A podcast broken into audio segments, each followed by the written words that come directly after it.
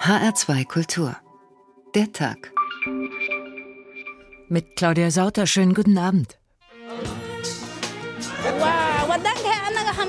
Die Situation in Somalia wird immer schlimmer, darum bin ich hierher gekommen.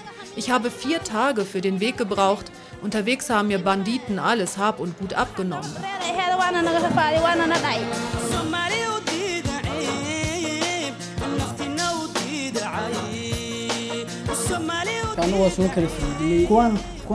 Die Shebab haben unseren Vater ermordet. Da sagte unsere Mutter, wir fliehen in den Jemen, damit wir endlich in Frieden leben können. Schmuggler haben uns mit dem Boot hergebracht. Unsere Mutter ist ertrunken.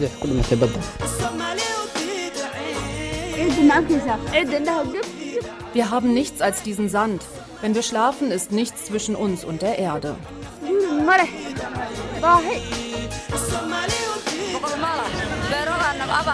Wir waren drei Tage unterwegs, bis wir in Mogadischu waren. Wir sind müde und hungrig. Wir kennen hier niemanden. Darum sitzen wir einfach auf der Straße. Ich liebe mein Land, aber es ist immer noch Krieg. Ich kann nicht zurück.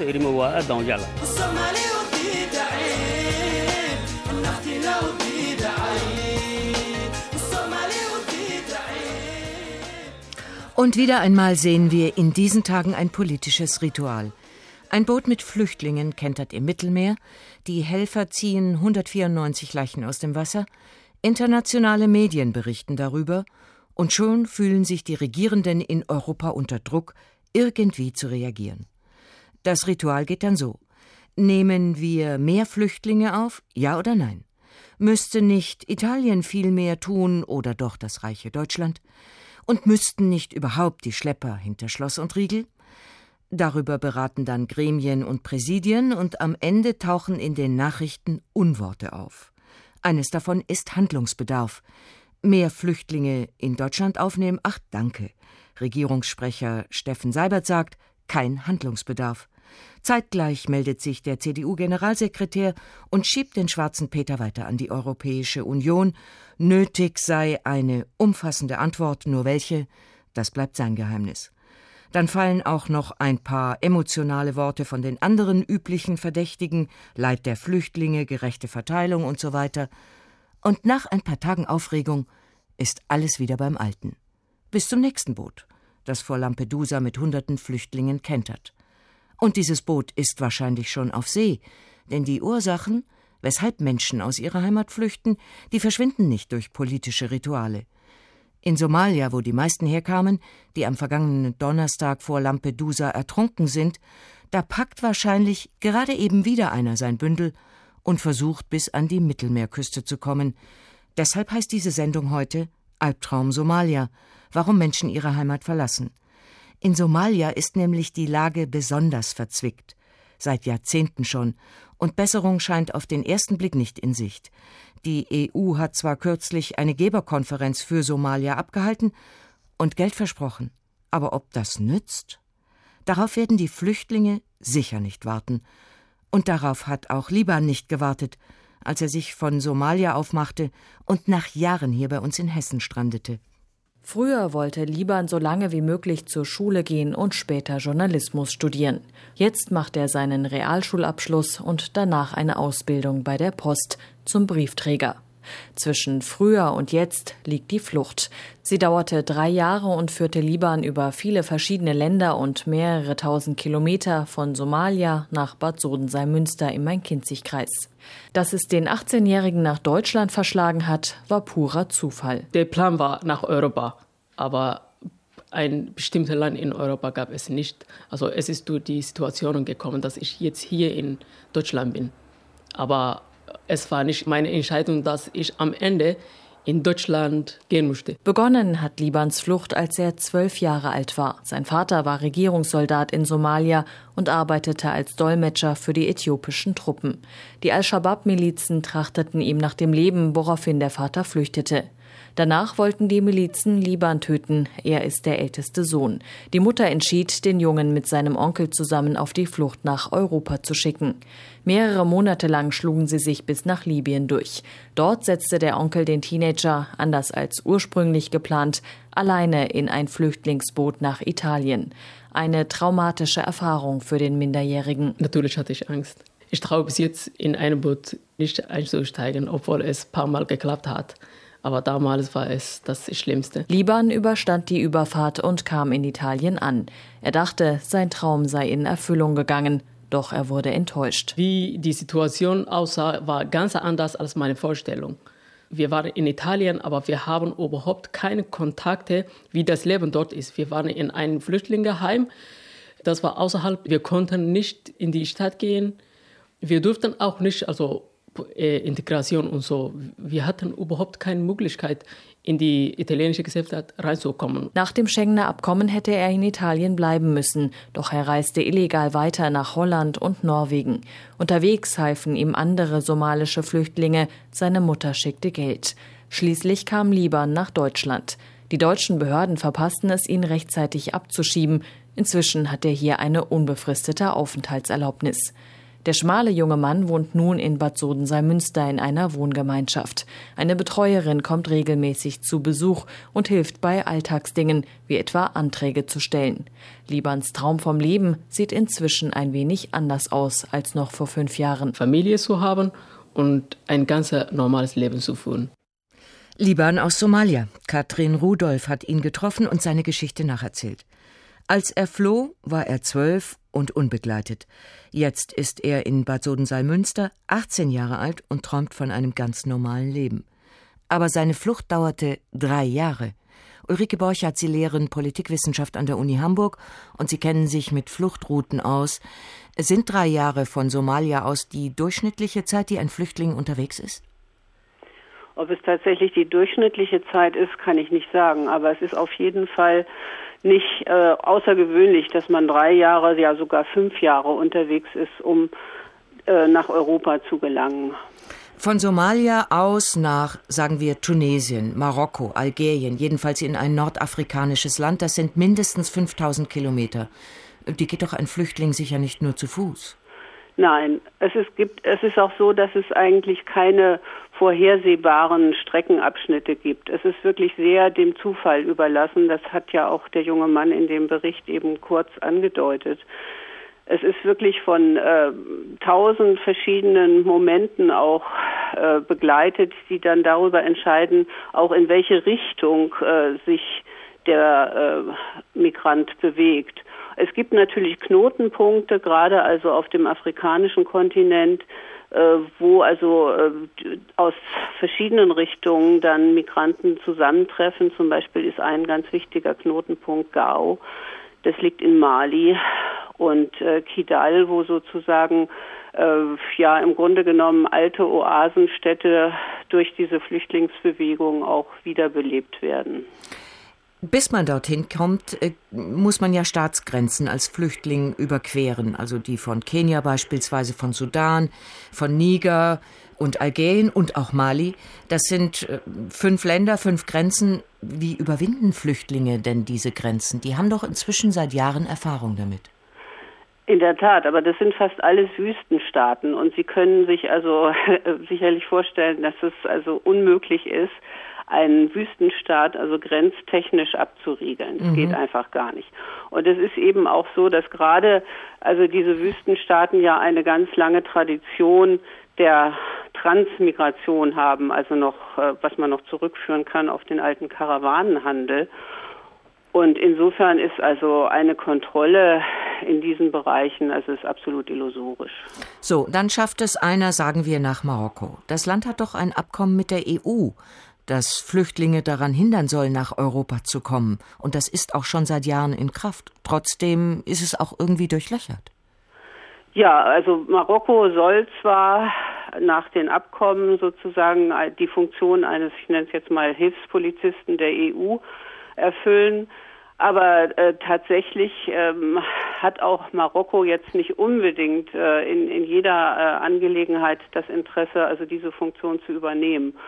Und gerade bei bestimmten schwierigen politischen Situationen, also wo Marokko Druck ausüben möchte auf Europa, auf die Europäische Union, beziehungsweise konkret dann auch Spanien, weil Spanien ist sozusagen das nächste Land, nutzt Marokko natürlich diese Position, um ja, also bestimmte Ziele auch eben politisch zu erreichen.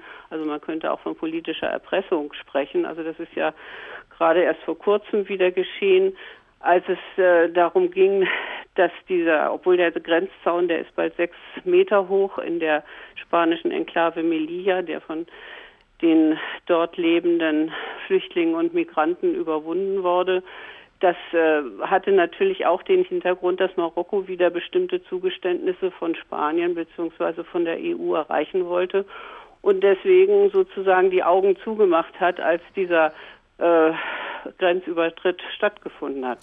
Frau Borchert, bei uns gilt der Flüchtling schnell als Bedrohung, vor allen Dingen, wenn es viele sind. In Afrika aber ist ja jeder Flüchtende eine Hoffnung.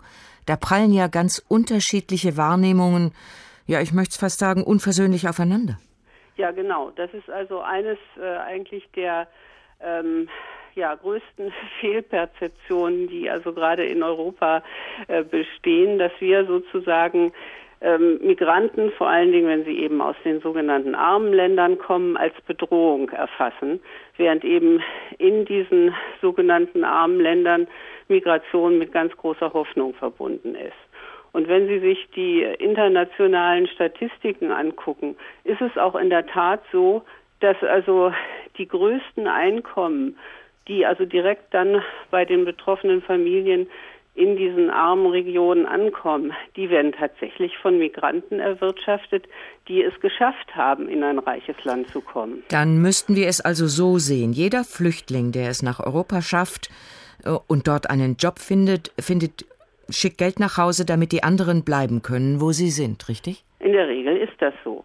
Und was eben auch vor allen Dingen ausgeblendet wird, Europa hat ja auch einen ungeheuren Bedarf an einem Großteil dieser Flüchtlinge. Also wenn Sie sich die demografische Entwicklung Europas angucken und die Afrikas, also das ist genauso ein Widerspruch wie der zwischen diesen beiden unterschiedlichen Perzeptionen, zwischen Bedrohung und Hoffnung. Erläuterungen der Politikwissenschaftlerin Ulrike Borchert. Vielen Dank. H2 Kultur der Tag. Albtraum Somalia. Warum Menschen ihre Heimat verlassen. Wir versuchen, Fluchtwege und Fluchtursachen aufzuzeigen. Und dabei hilft uns auch der in Somalia geborene Schriftsteller Nuruddin Farach. Der lebt natürlich längst nicht mehr in seinem Heimatland, sondern in Südafrika. Aber in seinem Roman Links erzählt er die Geschichte einer Rückkehr. Einer, ein Somali, hat es ins Exil nach New York geschafft. Einer hat die Flucht überlebt.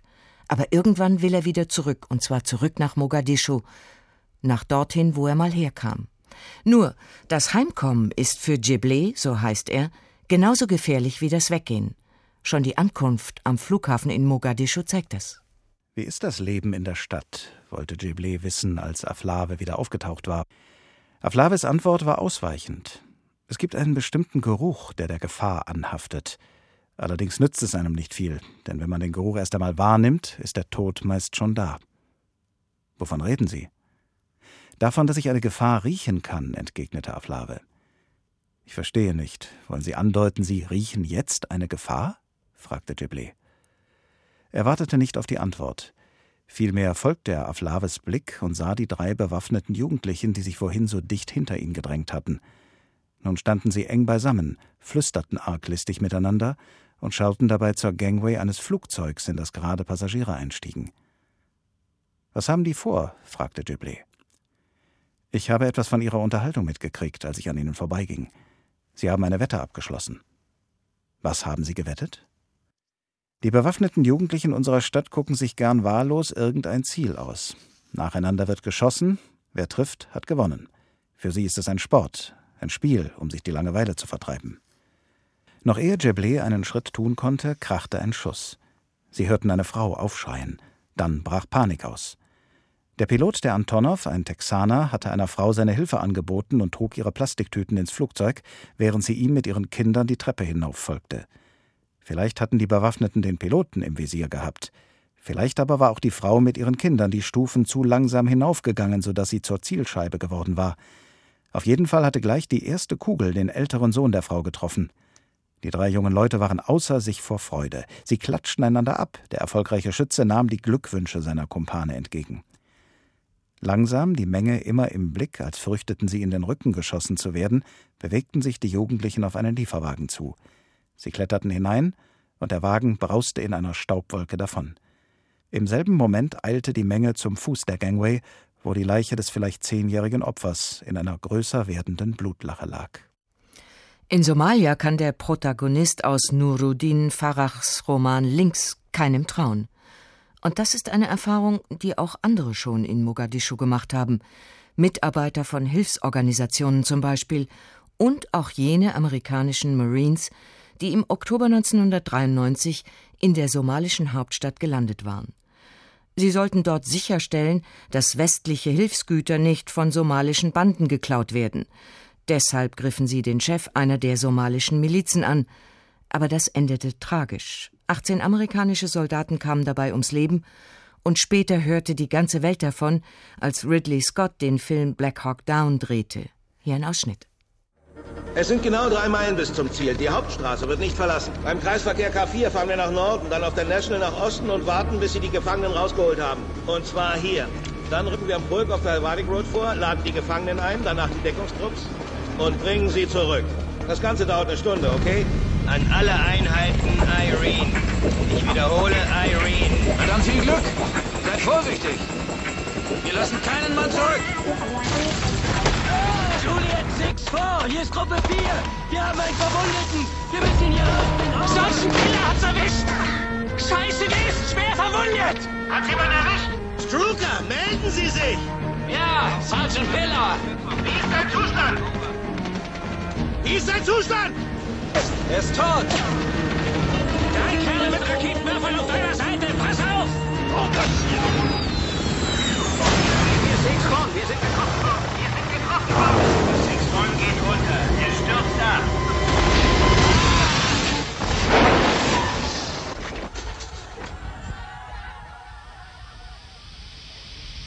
Black Hawk down. Mein Black Hawk ist abgestürzt. Super Six One ist unten. Wir haben einen abgestürzten Black Hawk in der Stadt. Schicken Sie ein MH6 und einen Rettungshubschrauber. Vielleicht gibt's Überlebende. Alle verfügbaren Bodentrupps sollen unverzüglich die Absturzstelle sichern. Können Sie der Kolonne den Weg dorthin zeigen? Natürlich, Sir. Beeilen Sie sich. Denn in Kürze wird die gesamte Stadt über Sie herfallen.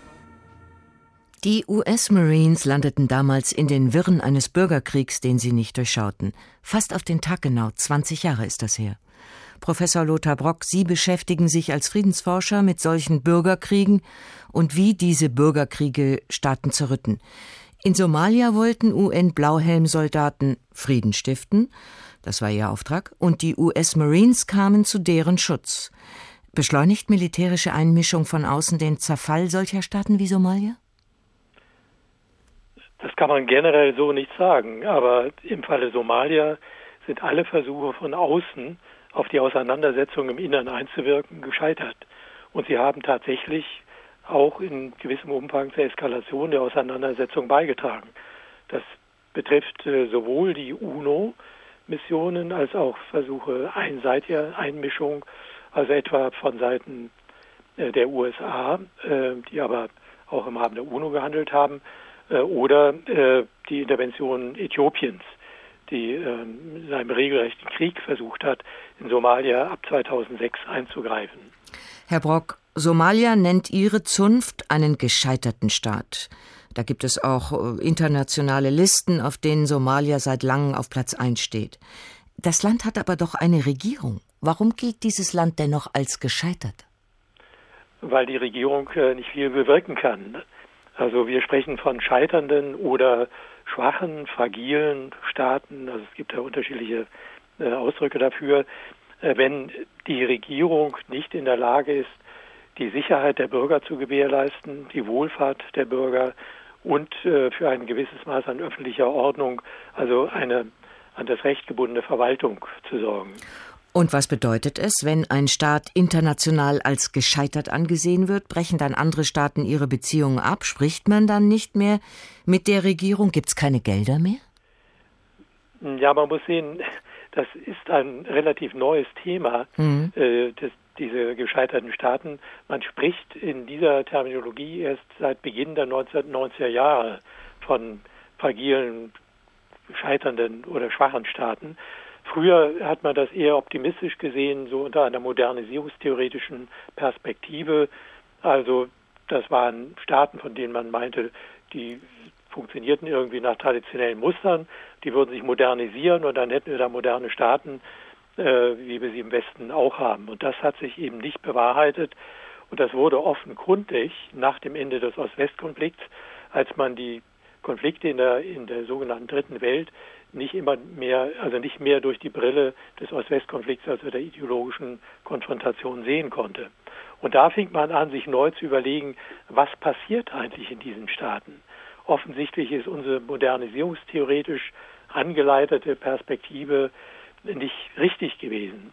Und da setzt also eine neue Forschung ein, äh, die versucht herauszufinden, womit haben wir es eigentlich zu tun? Äh, warum äh, ist der Staat nicht in der Lage, Sicherheit, Wohlfahrt und öffentliche Ordnung zu gewährleisten? Und da gibt es also verschiedene Erklärungsansätze. Zum einen kann man sagen, die Regierung vertritt eigentlich nicht das ganze Land, sondern sie vertritt immer eine bestimmte Klientel, mhm. also eine Gruppe, auf die sie ihre Macht stützt und die sie dafür belohnt. Das ist ein klientelistisches System. Sie hat, äh, die Regierung selbst hat in der Regel kein Monopol auf die Ausübung von Gewalt. Es gibt immer rivalisierende Gruppen, die ihrerseits auf eigene Rechnung Gewalt anwenden. Und das ist in Somalia jetzt auch wieder der Fall. Da erstaunt es doch, dass die EU gerade wieder eine Geberkonferenz abgehalten hat äh, und es mit Geld versucht. Wer soll denn dann dieses Geld bekommen? Äh, ja, das ist eine ganz schwierige Frage. Also äh, seit man über diese scheiternden Staaten redet, versucht man auch sich zu überlegen, wie man mit ihnen umgehen soll. Und die vermeintlich einfachste Form war die der, der, die, äh, der direkten Intervention. Das hat in der Regel nicht geklappt. Wenn man jetzt versucht, mit Geld reinzugehen, äh, das klappt auch nicht, wenn man keinen Ansprechpartner hat. Eben. Also das ist zu kurz gegriffen. Also äh, versucht man jetzt beides. Also man geht mit Geld rein, mit Entwicklungshilfe sozusagen und gleichzeitig äh, versucht man die öffentlichen Ordnungskräfte zu schulen, also eine Polizeiausbildung äh, zu machen, äh, die Verwaltung äh, zu straffen oder überhaupt erst eine Verwaltung ähm, einzuführen und ähm, in diesem Sinne sozusagen die Grundlagen zu schaffen für eine funktionierende Staatlichkeit und das meistens dann auch noch unter dem Schutz von UNO-Truppen. Das ist auch in Somalia zurzeit der Fall. Da gibt es eine ganz starke äh, Truppe der Afrikanischen Union, äh, die mit äh, nicht unerheblichem Erfolg auch den Kampf gegen die Al-Shabaab-Milizen aufgenommen hat. Und trotzdem flüchten von dort Menschen. Erläuterungen des Frankfurter Friedens- und Konfliktforschers Lothar Brock, vielen Dank. H2 Kultur der Tag, Albtraum Somalia. Warum Menschen ihre Heimat verlassen, heute unser Thema. Vor Jahrzehnten war Mogadischu eine tolle Stadt. Mit herrlicher Kolonialarchitektur und wundervollen Stränden. Reiche Italiener machten dort früher Urlaub. Heute ist Mogadischu eine Ruinenlandschaft und man kann sich kaum vorstellen, wie Menschen dort überleben. Und doch geht das. Es gibt Somalis, die dort sogar gut leben. So gut, dass unsere Kollegin Bettina Rühl einen Bericht geschickt hat, dem sie die überraschende Überschrift gab Aufschwung in Mogadischu. Auf dem Parkplatz herrscht geschäftiges Treiben. Erstaunlich viele Menschen konnten die Sicherheitskontrollen passieren. Soldaten der afrikanischen Eingreiftruppe Amisom bewachen die Zufahrt, die zum Rathaus von Mogadischu und der Region Benadir führt. Am Haupteingang kontrollieren Polizisten Personen und Taschen. Rathaus scheint ein zu großes Wort zu sein für das in die Jahre gekommene Gebäude. Der lange Gang im Inneren liegt in schummrigem Dunkel. Das Wartezimmer des Bürgermeisters ist heller aber voll. Mohamud Ahmed Nur, alias Tarzan, ist ein gefragter Mann. Willkommen in Mogadischu. Lassen Sie mich noch das Gespräch mit dieser Dame hier zu Ende bringen. Sie ist aus Dänemark gekommen, somalisch-dänischer Nationalität. Dann komme ich zu Ihnen.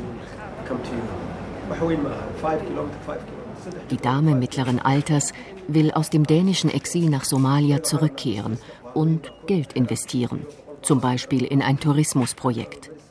Vor ihr war ein anderer Rückkehrer vorstellig, der will in der somalischen Hauptstadt Solarpaneele produzieren. Eine naheliegende Idee. Sonne gibt es im Überfluss, Strom dagegen bislang kaum, jedenfalls nicht aus einem öffentlichen Netz. Sie wissen, dass Sie in Deutschland sehr bekannt sind. Ich weiß, dass jemand einen Artikel über mich geschrieben hat. Er nannte mich den Bürgermeister der Hölle. Aber ich bin nicht der Bürgermeister der Hölle, sondern des Himmels. Selbst die Hölle ist relativ. Zunächst schien sich die Lage noch deutlich zu bessern, nachdem Hassan Sheikh Mohamud im September 2012 zum somalischen Präsidenten gewählt worden war. Er war der erste legitime und international anerkannte Staatschef seit mehr als 20 Jahren. Keine zwölf Monate später ist die Euphorie verflogen. Nach einem jüngsten UN-Bericht gehört auch die neue somalische Regierung zu den korruptesten der Welt. Und die Sicherheitslage hat sich in den vergangenen Wochen eher wieder verschlechtert. Es ist sehr schwierig für uns. Was können wir den Islamisten schon entgegensetzen? Wir haben keine professionelle Polizei, wir haben keine professionelle Armee, wir haben überhaupt keine professionellen Sicherheitskräfte. Polizei und Militär fehlen Geld und Kommunikationsgeräte. Sie haben nicht genug Waffen, nicht genug Munition. Es reicht noch nicht mal, um sich selbst verteidigen zu können. Und bezahlt werden sie auch nicht. Was kann man da schon von ihnen erwarten? Dessen ungeachtet boomt die Wirtschaft, zumindest in Mogadischu. Der Fischmarkt ist einer der Orte, an denen die Veränderung Mogadischus spürbar ist. Die halbdunkle Halle direkt am Strand birst schier vor Geschäftigkeit. Die großen silbrigen Leiber glänzen in dem wenigen Licht, das durch die geöffnete Tür in die Markthalle fällt. Rochen, Schwertfische, Thunfische, Haie. Einige Exemplare sind sicher anderthalb Meter groß. Seit rund zwei Jahren laufen die Geschäfte der Fischer immer besser allen Attentaten der Islamisten zum Trotz. Zu ihren Kunden gehören die vielen neuen Hotels und Restaurants. Einige haben sich sogar auf Meeresfrüchte spezialisiert. Tatsächlich hat sich in den vergangenen Jahren in Mogadischu vieles zum Guten verändert. Als Mohamud Ahmed vor drei Jahren kam, floh jeder, der konnte, aus der Stadt. Die islamistische Shabab-Miliz beherrschte die meisten Teile Mogadischus und Somalias. Nun aber scheinen, nach Jahren des Albtraums, nur noch gute Nachrichten aus Mogadischu zu kommen. Die neue solarbetriebene Straßenbeleuchtung machte, obwohl nur in einer Hauptverkehrsader installiert, weltweit Schlagzeilen. Ebenso wie das erste Taxiunternehmen oder die Tatsache, dass die Jugend am Wochenende wieder zum Lido geht, zum Strand. Ich bin sehr stolz und glücklich darüber, dass die Menschen nun nach und nach aus dem Exil nach Hause kommen. Und ich bin stolz darauf, dass auch ein paar internationale Unternehmen hier investieren wollen. Wir werden sie ermutigen und nach Kräften unterstützen. Aufschwung in Mogadischu, der Hauptstadt des geschundenen Somalia. Man muss also genauer hinsehen, um im Albtraum auch kleine Zeichen der Hoffnung zu sehen. Sie, Wolfgang Heinrich, tun das auch – Sie arbeiten für die Hilfsorganisation Brot für die Welt, eine der wenigen, die in Somalia überhaupt aktiv sind. Wie geht das in einem Staat, der als gescheiterter Staat gebrandmarkt ist? Schwierig, aber es geht den Umständen entsprechend sehr gut, eigentlich nach unserer Einschätzung. Und es geht auch, weil Sie selber ja glauben, Somalia ist gar kein gescheiterter Staat? Ja, mein Eindruck ist, dass der Begriff gescheiterter Staat in die Irre führt. Mein Eindruck ist, dass die somalische Gesellschaft nach wie vor auf der Suche nach einem adäquaten Staatsmodell ist. Äh, Sie arbeiten ja in Somalia offensichtlich mit bestimmten Gruppen zusammen, also nicht mit der dortigen Regierung, sondern mit wem? Wir arbeiten in Somalia seit Anfang der 1990er Jahre kontinuierlich mit einer Initiative ursprünglich mal entstanden aus Mitarbeitern der Universität in Mogadischu, die sich nach Ausbruch des Krieges dann umorganisiert haben, um Hilfe leisten zu können im Stadtgebiet von Mogadischu. Die hat sich inzwischen auch zu einer anerkannten Nichtregierungsorganisation oder sagen wir mal nichtstaatlichen Hilfsorganisation entwickelt. Mit denen arbeiten wir jetzt seit über 20 Jahren zusammen im Großraum Mogadischu und in der angrenzenden Region Galgudud vor allen Dingen im Bereich unmittelbare Überlebenshilfe für vor allen Dingen im ländlichen Gebiet lebenden äh, Dorfgemeinschaften aber auch für die Binnenflüchtlinge, für die große Zahl der Binnenflüchtlinge.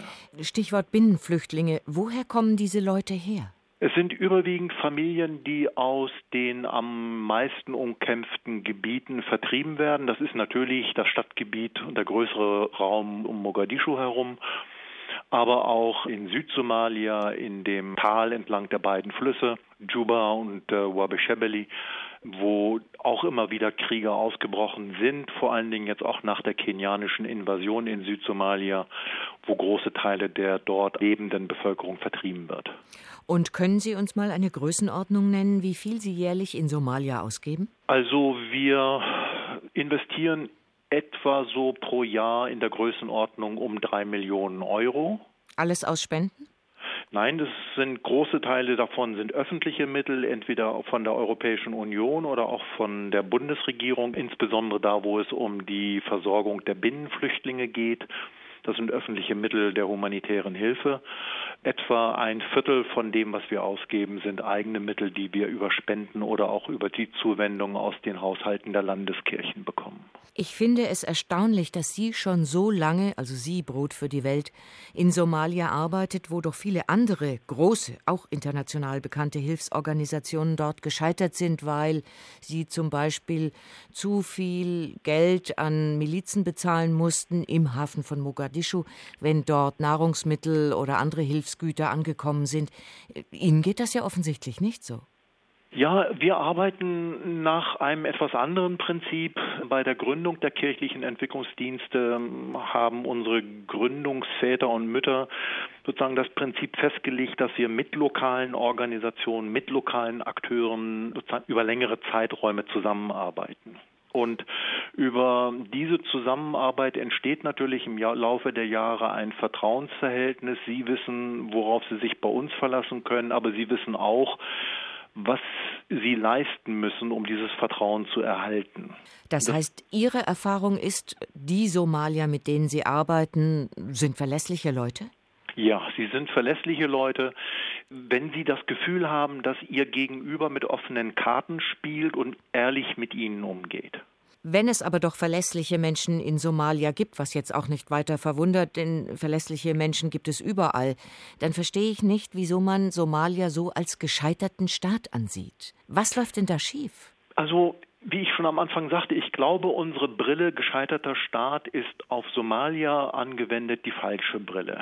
Der Staat hat letztendlich neun Jahre nach seiner Unabhängigkeit 1969 sich komplett gewandelt. Bis 1969 war es ein Staat, in dem die somalische Gesellschaft in einem sorgfältig austarierten System der Machtbeteiligung und Machtkontrolle relativ gut funktioniert hat. Dann gab es 1969 den Militärputsch von äh, Siad Barre und er hat sich dann daran gemacht, einen Zentralstaat durchzusetzen, der alle staatlichen Ressourcen sozusagen aus Mogadischu heraus kontrolliert. Und dagegen hat sich die somalische Bevölkerung gewehrt. Und das ist, glaube ich, der entscheidende Punkt. Meines Erachtens ist die somalische Gesellschaft immer noch auf der Suche nach einem Staatsmodell, das ihren spezifischen Lebensbedingungen und der Komplexität der somalischen Gesellschaft angemessen ist. Aber nicht alle Somalis haben Vertrauen in diese Suche und flüchten. Jetzt äh, vor Lampedusa im Mittelmeer war die größte Gruppe, äh, die dort ertrunken ist, waren offensichtlich aus Somalia und aus Eritrea. Jedenfalls behaupten das die Vereinten Nationen, die es ja. untersuchen. Jetzt mal Hand aufs Herz. Haben diese Leute das Recht einzufordern, dass sie hier aufgenommen werden? Also ich bin der Überzeugung, dass alle Menschen, die in Not sind, die verfolgt werden, die sozusagen von ihrer eigenen Hände Arbeit nicht mehr leben können, das Recht haben, Schutz zu bekommen und Unterstützung zu bekommen. Das Problem ist, dass wir im Moment haben, ist, dass wir versuchen, mit Blaupausen auf bestimmte Probleme zu reagieren. Und das Flüchtlingsproblem ist ein sehr vielschichtiges Problem. Wir haben unter den Flüchtlingen Menschen, die politisch verfolgt werden, die sich in ihrer Gesellschaft engagiert haben, die mit den Machthabern, mit den faktischen Machthabern aneinander geraten sind und sich häufig über kürzere Zeiträume nach ihrer eigenen Vorstellung in Sicherheit bringen müssen. Dann haben wir andere, die einfach keine Existenzgrundlage mehr haben, weil in ihrem Lebensraum gekämpft wird und sie dort als Zivilisten gar nicht mehr überleben können.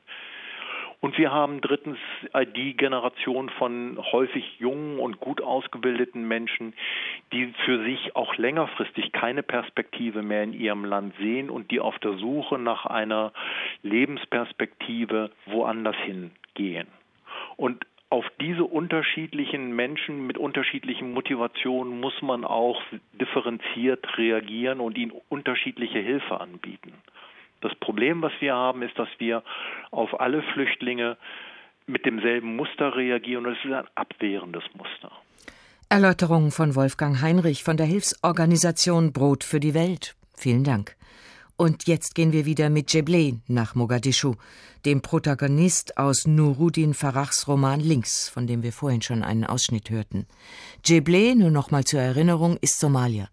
Er war im Exil in New York, kehrt nach Mogadischu zurück, aber er weiß nicht, in welchen Staat komme ich da eigentlich hin. Er hat sich noch kein Urteil gebildet, deshalb betrachtet er nach seiner Ankunft alles so aufmerksam wie möglich. Bereits auf der Straße bemerkte Jeblé ein großes Schild, auf dem handschriftlich in Somali, Arabisch, Englisch und Italienisch geschrieben stand, dass das Tragen von Waffen auf dem Hotelgelände strengstens untersagt sei. Beim Klang der Hupe öffnete sich langsam das Tor, und Jeblé erblickte zwei Männer, die, soweit man sehen konnte, in der Tat unbewaffnet waren. Dem einen schien ein Arm zu fehlen, während der andere durch enorm große, weit vorstehende Schneidezähne auffiel, die sich leuchtend weiß gegen seine dunkle Gesichtsfarbe abhoben. Der Himmel über dem Tor war von Opferblut getränkt und erinnerte Jeblé an die somalische Sage, nach der der Sonne Abend für Abend ein Schlachtopfer dargebracht wurde.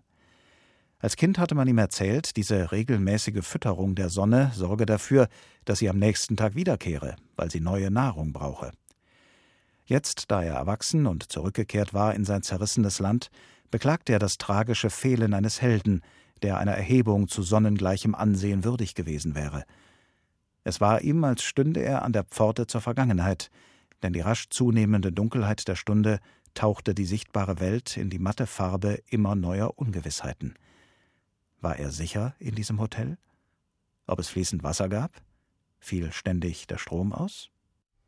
H2 der Tag Albtraum Somalia. Warum Menschen ihre Heimat verlassen, heute unser Thema. Bei diesem Versuch sind vergangene Woche Dutzende Menschen aus Somalia im Mittelmeer ertrunken. Und wieder mal reagiert Europa abwehrend. Mehr Flüchtlinge will derzeit keiner aufnehmen. Hinter vorgehaltener Hand verweist man auf die Erfahrungen anderer Länder, die große Exilgruppen aus Somalia aufgenommen haben, die USA zum Beispiel.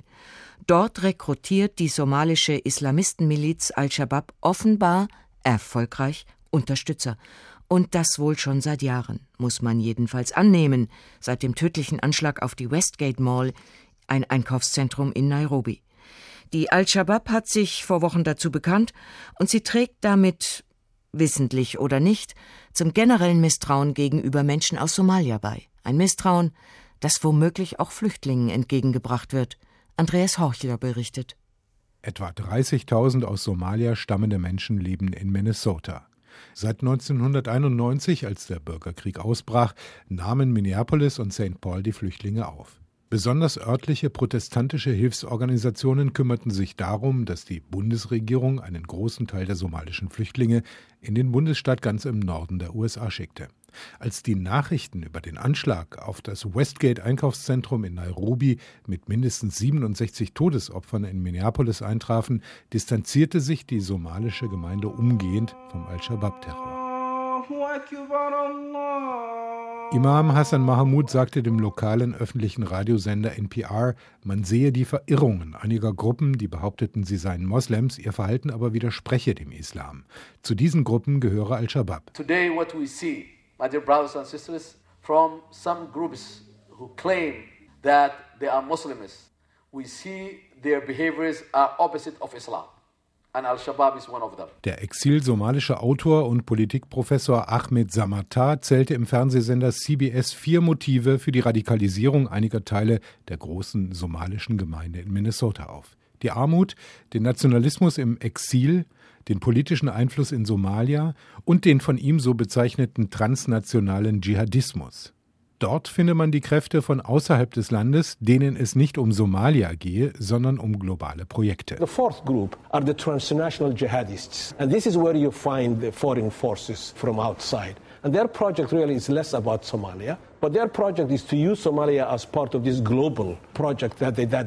Teil eines solchen globalen Projektes der Anschlag auf das Kaufhaus der Wohlhabenden in Nairobi. Diese Gruppe treibt nach Angaben der New America Stiftung Geld für den Terror bei den Exil-Somaliern ein und rekrutiert Kämpfer. 22 Einwohner Minnesotas sollen demnach in den vergangenen vier Jahren von Al-Shabaab angeworben worden sein. Abihik Bihi, Sozialarbeiter in Minneapolis, erzählte CBS die Geschichte seines Neffen. Er sei einer der jungen Männer gewesen, die einer Gehirnwäsche unterzogen und radikalisiert worden seien, um die USA zu verlassen und Al-Shabaab zu unterstützen. He was one of the young men that has been um, brainwashed, radicalized and then helped to leave the country to join Al-Shabaab. Bihis Neffe kam in Somalia ums Leben. Die wirtschaftlichen Bedingungen der Somalier in Minnesota sind so dürftig, dass Beobachter mit weiteren ähnlichen Fällen rechnen. Ein Kommentator auf der CBS Homepage schreibt, er beobachte in den Wohnblocks der Somalier zunehmende Gewalt, während die Mehrheit der neuen Bürger sich an amerikanische Gegebenheiten anpassten, stiegen die Clan-Auseinandersetzungen, die Morde, die Übergriffe. Er verstehe jetzt, warum in Somalia seit 1991 keine Ordnung mehr eingekehrt sei. Imam Mohammed sagte seiner Gemeinde, der Kampf gegen Al-Shabaab in Minnesota fange erst an. Das sei ein Krieg. Warum radikalisieren sich manche Somalier im Ausland, ausgerechnet dort, pardon, wo sie in Sicherheit sind, wo man sie aufgenommen hat? In dem Bericht unseres Kollegen aus Washington hörten wir die Gründe dafür, jedenfalls einige. Es sei unter anderem Nationalismus im Exil und die Gruppe. Jutta Bakonji, Sie haben sich für ein längeres Forschungsprojekt mit Wirtschaft und Gesellschaft Somalias beschäftigt. Ihrer Beobachtung nach, wie groß ist denn der Gruppenzwang in somalischen Communities? Wem gehört da die Loyalität? Ja, man muss natürlich unterscheiden zwischen Somalias in der Diaspora und Somalis in Somalia. Mhm. In Somalia würde ich sagen, die Loyalität liegt eindeutig beim Clan. Die Al-Shabaab durchbricht das, weil sie die, die, Loyalität der Muslime einfordert. Aber in, im Alltagsleben ist der Clan entscheidender als äh, die Religion, würde ich behaupten, bis heute. In Somalia gibt es ja eine gewählte Regierung und es gibt Milizen. Organisieren sich diese Milizen immer entlang eines Clans? Ja, solange es nicht islamistische Milizen sind. Die Al-Shabaab ist nicht entlang von Clanlinien organisiert. Aber vor den islamistischen Milizen und, auch Milizen und auch jetzt die Regierung ist entlang von Clanlinien organisiert. Und können diese Clans ihre Mitglieder zwingen, also diese Familien, äh, kriminell zu werden, sich ihnen als Milizionäre anzuschließen? Nein, das ist äh, nicht passiert oder äh, soweit ich weiß nicht passiert. Es wird Loyalität eingefordert. Es wird die Loyalität der Verwandtschaft eingefordert und Menschen werden, äh, wir würden sagen, Peer Pressure, also durch den Druck der Umgebung dazu gebracht, mobilisiert, äh, für den Clan zu kämpfen. Und es kommt natürlich, der Krieg ist ja seit 1988 äh, oder 1991, je nachdem, wo man lebt. Es kommt natürlich dazu, dass man Gewalterfahrung hat. Wenn man erfährt, dass man, weil man Mitglied einer Clangruppe ist, äh, Gewalt erfährt, dann ist man auch leichter dazu geneigt, Gewalt anzuwenden gegen andere Gruppen und äh, rechtfertigt das dann als Schutz. Verstehe ich das recht? Die Familien und die Stämme, die Clans, die können Gefolgschaft, Sie nannten es Loyalität, erzwingen, aber die Zentralregierung, der Staat, der kann es nicht. Es ist kein Erzwingen, es ist der Alltag der Menschen, also von den Clans.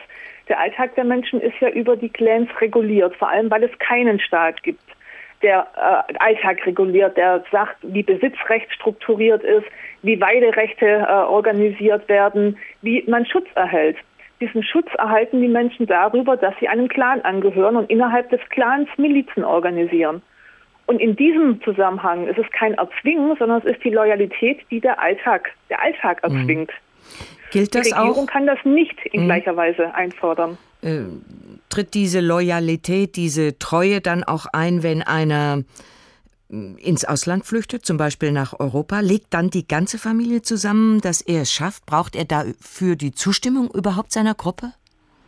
Das ist natürlich im Einzelfall äh, zu entscheiden. Somalis sind wie alle Menschen, haben sehr unterschiedliche Form, wie sie zusammenleben.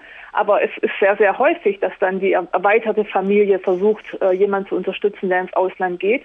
Und es ist noch häufiger, dass diejenigen, die es geschafft haben im Ausland, und wenn sie nur einen Job bei McDonalds haben, aber die ein bestimmtes Einkommen haben, äh, dann Geld zurücküberweisen. Also die Diaspora-Überweisungen nach Somalia übersteigen die Entwicklungshilfe um ein weites. Ähm, also Geben und ja, Nehmen. Ja, klar. Also wir verstehen, die Flucht eines Einzelnen ist meist ein somalisches Gemeinschaftsvorhaben, übrigens ebenso wie der Krieg. Es, nein, es kommt darauf an, warum Leute fliehen. Es gibt ja ganz unterschiedliche Formen. Es kann sein, dass man in Mogadischu lebt, in einer Zeit, wo es gerade friedlicher ist und dass die Familie zusammenlegt, um dann einem Sohn oder auch einer Tochter zu ermöglichen, ins Ausland zu gehen äh, und, und dort äh, das Glück zu suchen. Aber die Mehrheit der somalischen Flüchtlinge sind ja Kriegsflüchtlinge.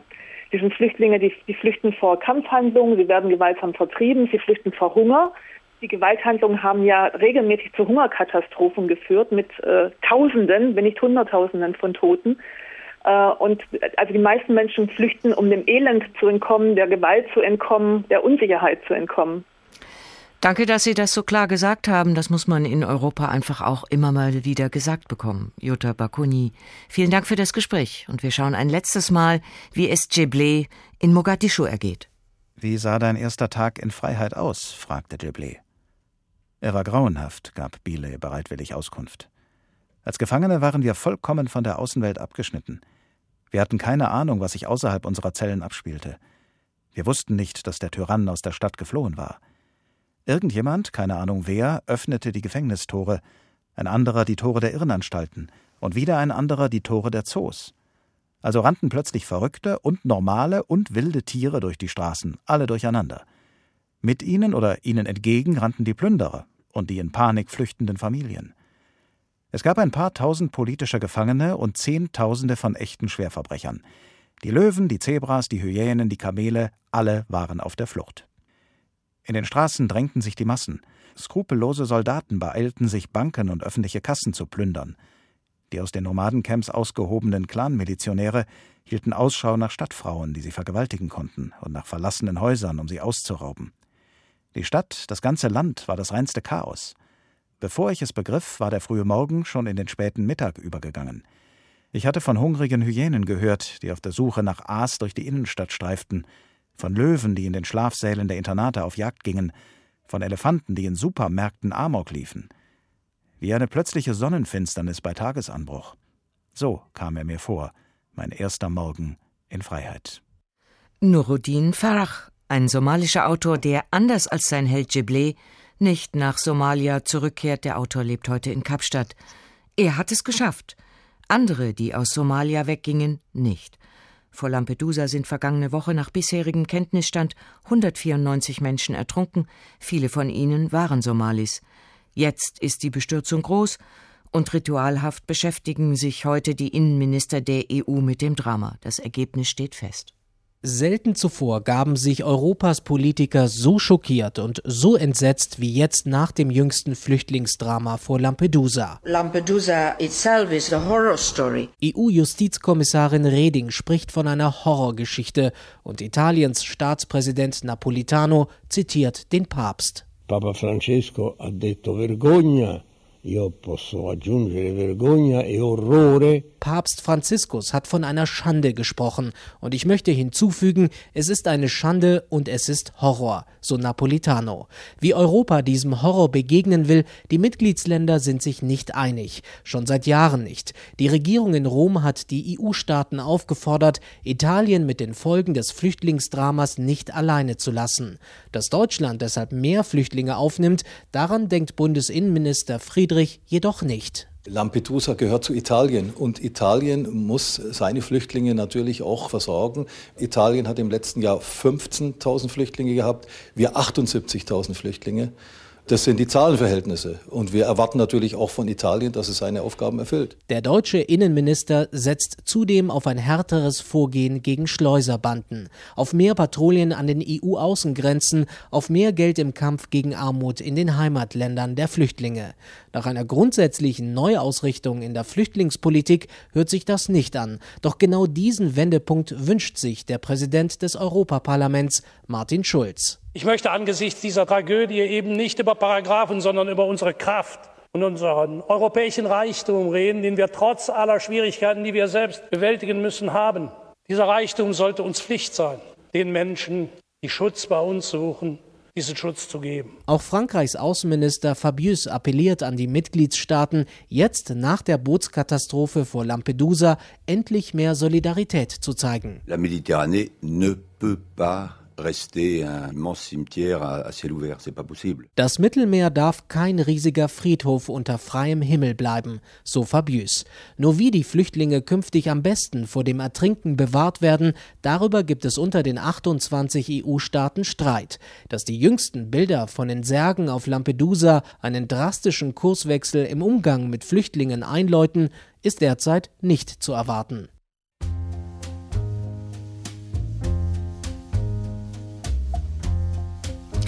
Das war ein Bericht von Leon Stäbe und das war auch das Ergebnis der Innenministerkonferenz in Luxemburg. Es war erwartbar.